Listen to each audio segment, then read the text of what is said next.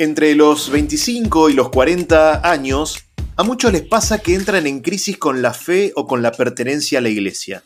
Es la edad en la que pareciera diluirse la fe que recibieron de chicos. Acompáñame en este episodio a pensar por qué para muchos la fe se queda chica en la mediana edad. Bienvenidos, bienvenidas a un nuevo episodio de Parresía, de esto sí se habla.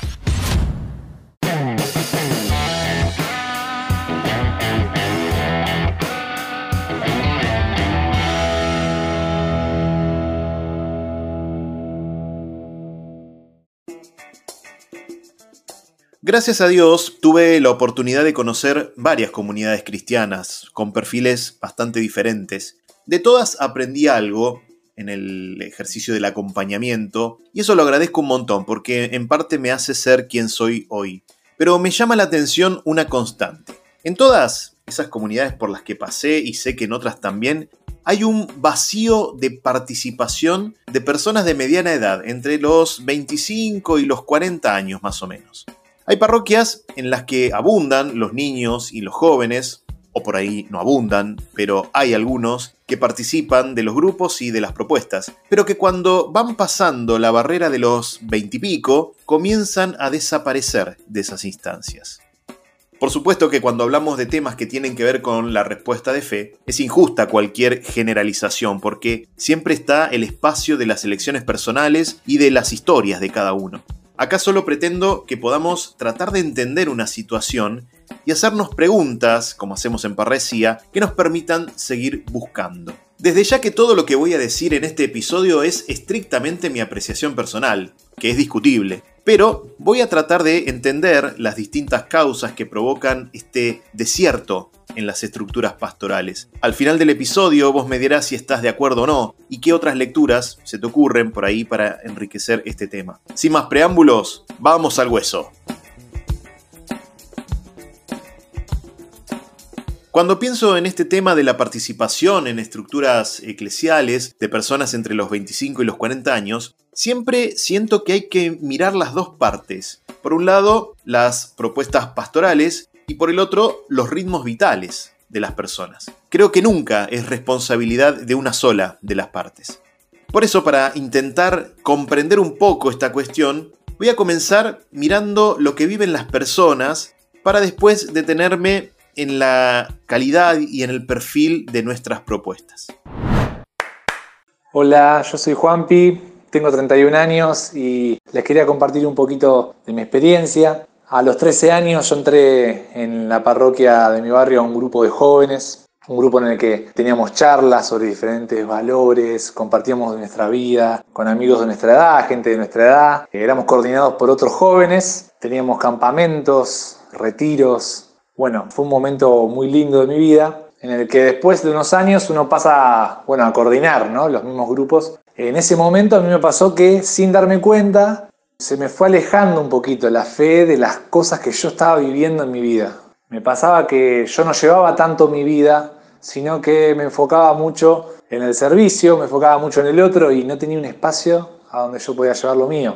Unos años más tarde yo termino sirviendo en otro grupo de jóvenes que era catequesis, precatequesis en un barrio cerquita y bueno, ahí mucho más en el servicio, yo un poco como que me terminé perdiendo y un poco se me fue oxidando la fe, la forma en que vivía los sacramentos. Yo sentía en ese momento que tenía la misma fe que a los 15 años, no había madurado, no había crecido conmigo. Dicho de otra manera, era como una fe que no había crecido, una fe que estaba estancada. Hay un momento de los 20 años, 21, que uno empieza a estudiar, a trabajar. Creo que los tiempos empiezan a tironear un poco y ahí se puede poner en jaque un poco la opción por estar en alguno de estos espacios. Creo que si te agarra ese viento y uno no está bien plantado, uno no tiene ese sí bien fundado, con un sentido, uno se termina yendo y queda como una anécdota en la historia de uno, ¿no? A mí me pasó particularmente que fui y vine bastante mientras estuve en mis estudios universitarios, pero permanecí. Hasta que en algún momento, a los 25,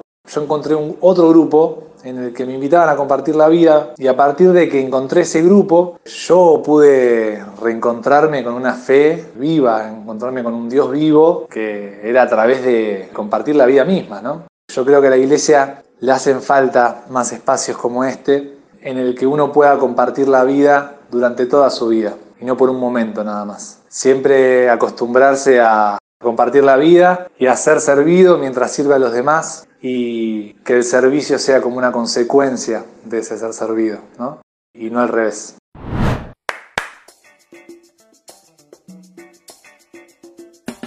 Con cierto riesgo a generalizar, me parece reconocer algunos perfiles de personas cuando hablamos de este tema de la participación en instancias eclesiales. En primer lugar, hay un gran número de personas que recibieron una formación inicial, por ejemplo en su catequesis presacramental, siendo chicos, pero que vivieron ese proceso más bien como un paso tradicional, llamémoslo así, que no desembocó en una participación en grupos o en estructuras eclesiales. Una vez que recibieron los sacramentos, se terminó la conexión con la comunidad. Pero hay otro grupo de personas que continuaron su participación en alguna instancia después de recibir los sacramentos. Pienso en grupos de perseverancia, acción católica, scouts, infancia misionera, etc. Estas personas se sienten contenidas por estos grupos hasta más o menos los 25 años, donde, salvo algunas honrosas excepciones, la mayoría deja de participar. En general, el motivo es que la vida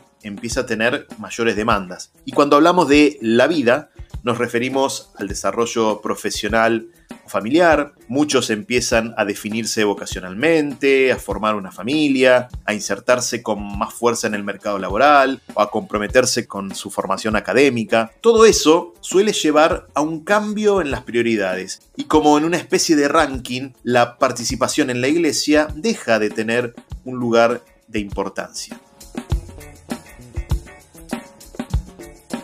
Algunos dirán que no es que no se le quiera dar importancia a lo pastoral, sino que se acortan los tiempos. Con las nuevas responsabilidades que trae ser parte de los treinta y pico, ya no se dispone de margen para encarar ninguna actividad pastoral como las que se venían viviendo hasta ahora. Ya no hay tiempo ni energía tampoco para reuniones semanales, ni para participar de misiones juveniles, ni para acompañar procesos de grupos. Por el contrario, se impone la necesidad, legítima más vale, de dedicar tiempo al descanso y a compartir con la familia, por ejemplo. En este tironeo de fuerzas entre trabajo, estudio, familia, algo de amigos y descanso, la vida pastoral queda reducida a su mínima expresión, generando en muchos un sentimiento de lejanía con la fe, con la iglesia y con Dios.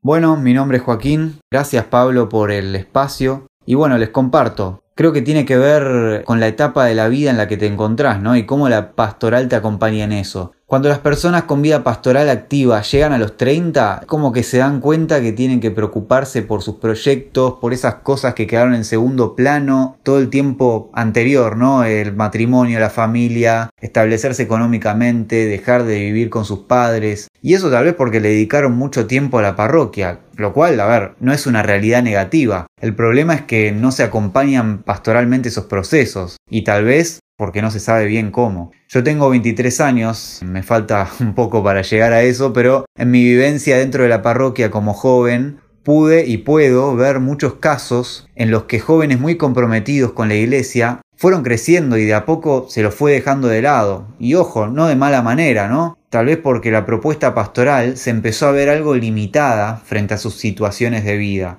De chicos comienzan siendo los que experimentan y viven el encuentro, cuando son jóvenes adultos pasan a servir y a vivir también el encuentro, pero desde el servicio. Y cuando se llega a ese bache, digamos, ¿dónde queda, no? En el medio, bueno, hay servicio, pero no hay vivencia de la fe o no hay propuestas para ellos sin que sirvan. ¿No? Y termina ocurriendo que esas personas con el tiempo, con el pasar de los años, se van alejando y tratan el tema como algo anecdótico. Esto es otra cosa que también me ha ocurrido. A mí me han dicho, ah, sí, yo también iba con los grupos de la parroquia a tu edad, pero bueno, la vida te da algunas vueltas, tuve que empezar a trabajar más, a proyectar una familia. A ver, creo que, obviamente siendo un poco frío, pero esas no son excusas válidas, pero tampoco es culpa de esas personas, ¿no? En lo personal me parece triste que la fe activa, viva, fogosa, sea una etapa de la vida de las personas. Que tal vez más adelante, cuando la vida da un giro y las responsabilidades así tan fuertes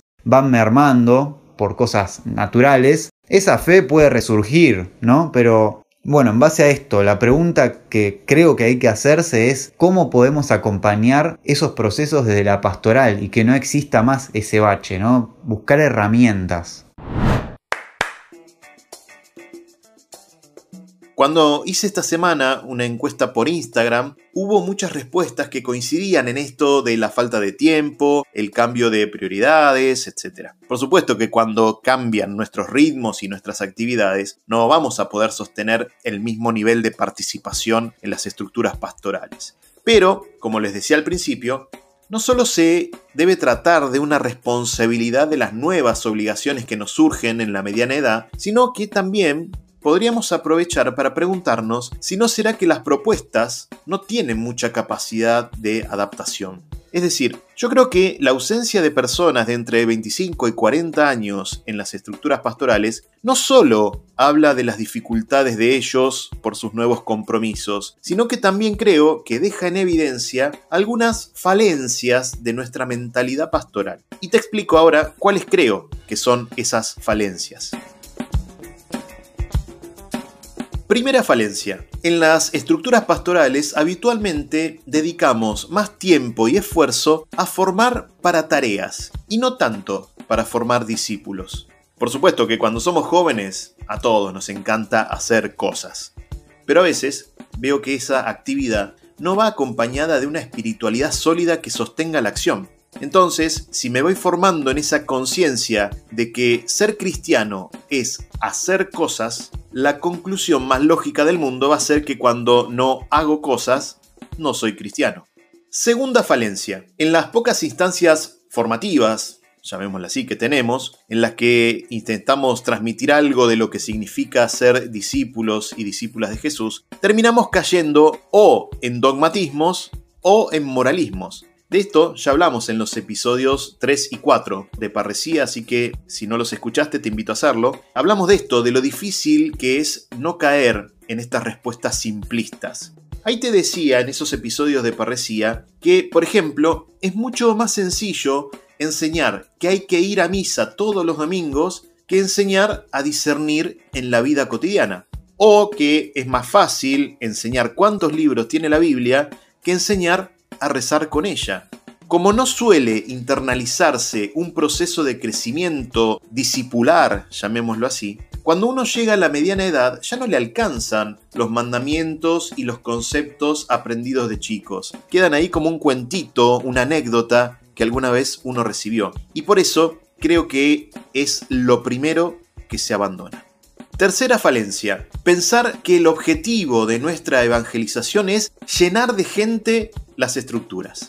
Y con esto pongo en crisis la mismísima cuestión que nos convoca en este episodio. ¿Es nuestro objetivo tener estructuras para que estén en ellas personas de mediana edad? Adaptar grupos a la realidad y a los tiempos de las personas entre 25 y 40 años puede ser un gran avance, pero también puede esconder una tentación.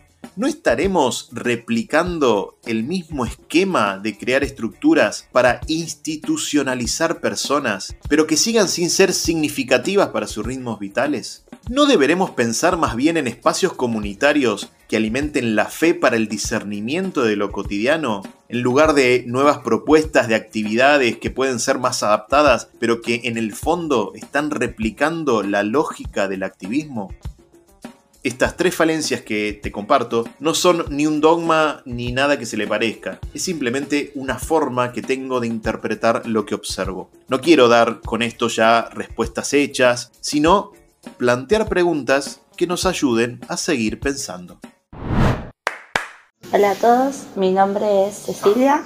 Cuando Pablo puso en sus historias este tema de los baches de edad que quedan, a mí me tocó muy fuerte porque es algo que vengo hablando mucho con mi marido porque nos parece como que llega un momento en esa franja de edad de los 25 a los 40, como que hay algo que se apaga, ¿no? Como que hay una llama que se apaga ya de por sí para quienes estamos en la iglesia y participamos activamente y buscamos por dónde seguir la pista, pasa esto de que decimos, se te empieza a aparecer el mundo, ¿no? Con todas tus propuestas, ya de por sí eso sucede normalmente, entonces vas relegando pero además de eso, nos parece a nosotros que falta madurar algún tipo de mensaje que pueda acompañar no solo lo que uno hace activamente en la iglesia, sino un mensaje de espiritualidad muy profundo, porque no todos pueden formar parte de un grupo específico. Tal vez simplemente quieren ir a la parroquia y charlar y poder dialogar con un agente pastoral. Somos todos agentes pastorales que llevan la palabra de una manera o de otra. Entonces es como que llega un momento que en ese bache de edad, en donde quizás hay muchas cosas que te propone el mundo, es muy fácil soltar, ¿no? Esto que en algún momento nos llenaba de curiosidad para decir, bueno, Señor, ¿por dónde me querés guiar? Entonces, para nosotros, y realmente es algo que pedimos, es esto de decir, bueno, que haya algo, una renovación en ese sentido. ¿Por dónde tiene que ir la pastoral de la iglesia? ¿Qué es lo que tiene que armar, en ese caso, la pastoral? Yo creo que es muy posible, hay muchos que pueden dar una mano, pero mm, sería muy lindo que se pueda acompañar no solo en el quehacer, sino también en la escucha, en el diálogo, en la propuesta. Soy de la idea que en el Evangelio y en muchos lugares hay mucha riqueza y eso no tiene límite de edad. Bueno, ¿cómo hacemos para bajar eso a lo que está pasando hoy en día?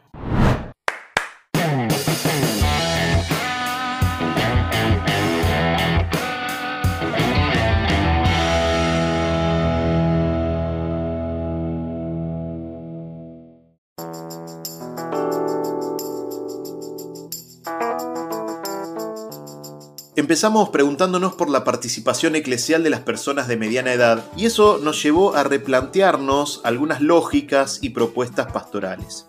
Creo que es muy parcial decir que las personas entre 25 y 40 años no participan de estructuras eclesiales solo porque se les cambiaron los ritmos. Me parece que la situación nos tiene que llevar a preguntarnos por la calidad de nuestras iniciativas. Considero que el punto no está en adaptar creativamente estructuras a los tiempos de estas personas, si eso no va acompañado también de un cambio de mentalidad. Sin ofrecer espacios comunitarios para acompañar los procesos de los que hablamos en el episodio anterior, nos estamos condenando a repetir los mismos errores. Sé que no es fácil plasmarlo, pero se trata de asumir la urgencia de caminos cada vez más personalizados en la fe, con una espiritualidad sólida que los sostenga, un acompañamiento que los haga crecer y una comunidad de referencia que abrace con otros esos caminos. Repetir las mismas fórmulas de siempre termina siendo como aquello de Jesús, no se pone vino nuevo en odres viejos porque los odres revientan. O capaz, que algún odre tenga que resquebrajarse para que comprendamos que el Evangelio es un camino posible y hermoso a cualquier edad.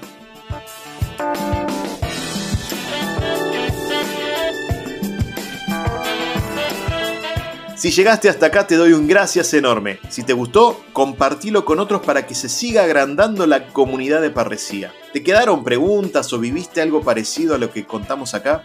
Seguimos el diálogo por privado en mi cuenta de Instagram, arroba Saboya. Con tus preguntas y tus comentarios armamos el feedback de la semana que viene. Gracias a Cecilia, a Juanpi y a Juaco por sus testimonios. Gracias a Gasti Natale que está en la producción y edición de estos episodios. Nos estamos escuchando. Ánimo.